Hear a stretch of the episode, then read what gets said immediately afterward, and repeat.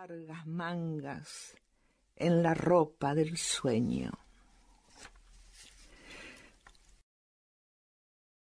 Aquellas guirnaldas que florecían desde las tijeras de la madre para adornar las repisas, los estantes, la vida.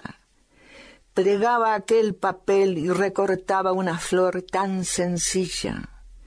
Después abría los brazos amacaba en el aire diez flores infinitas.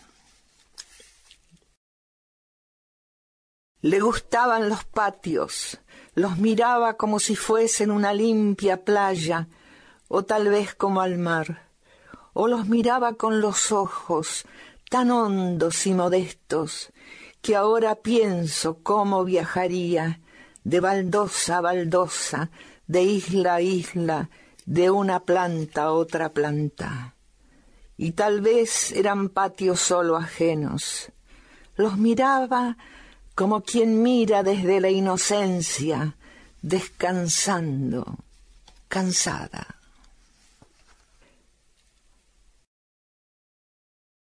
A la madre le gustaba dibujar la casa de Tucumán para que le pusieran muy bien diez. Nos robaba el cuaderno, los colores, la mesa. Empapaba el plumín en tinta china y la casa brotaba año tras año con la puntualidad de las naranjas.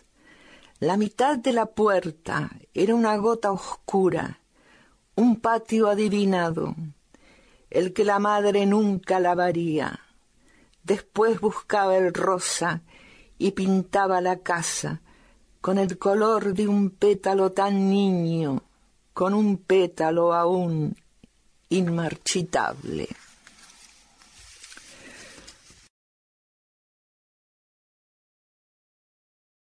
Y vamos a llegar ahora a los inevitables poemas de amor, que no siempre es amor, sino que a veces también puede ser desamor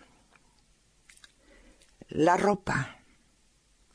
Llegará esa pared, el signo de tus piernas anudadas desatará su cifra. También tu nombre girará cayendo. Hay momentos de duro pensamiento que no brota. ¿Dónde estaban mis brazos si dormías? ¿Cómo empezaba la primera frente a inclinarse besando?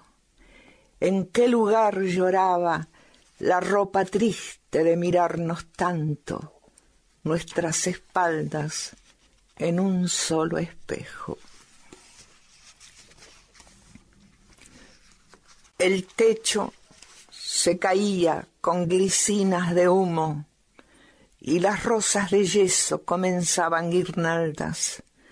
Me decías el gesto más antiguo mientras iba tu mano de mi mano a la tuya. Tal vez el cielo redondeaba nubes, el aire estaba lejos. Las promesas ataban pequeños ramos de locura suelta, siempre vivas del fuego, donde el amor ponía su pie de sed sin agua. Siempre será celeste la pared de tu casa. Siempre me peinaré con el aire de tu mano. Aunque quiera llorar, la alegría me llamará desde tu sitio.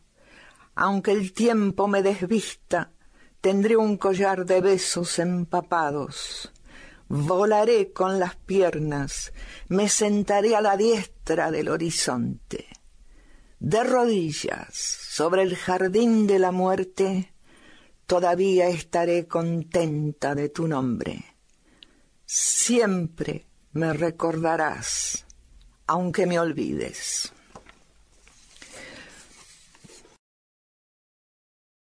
Y ahora vamos a hablar un poquito de Jorge Luis Borges.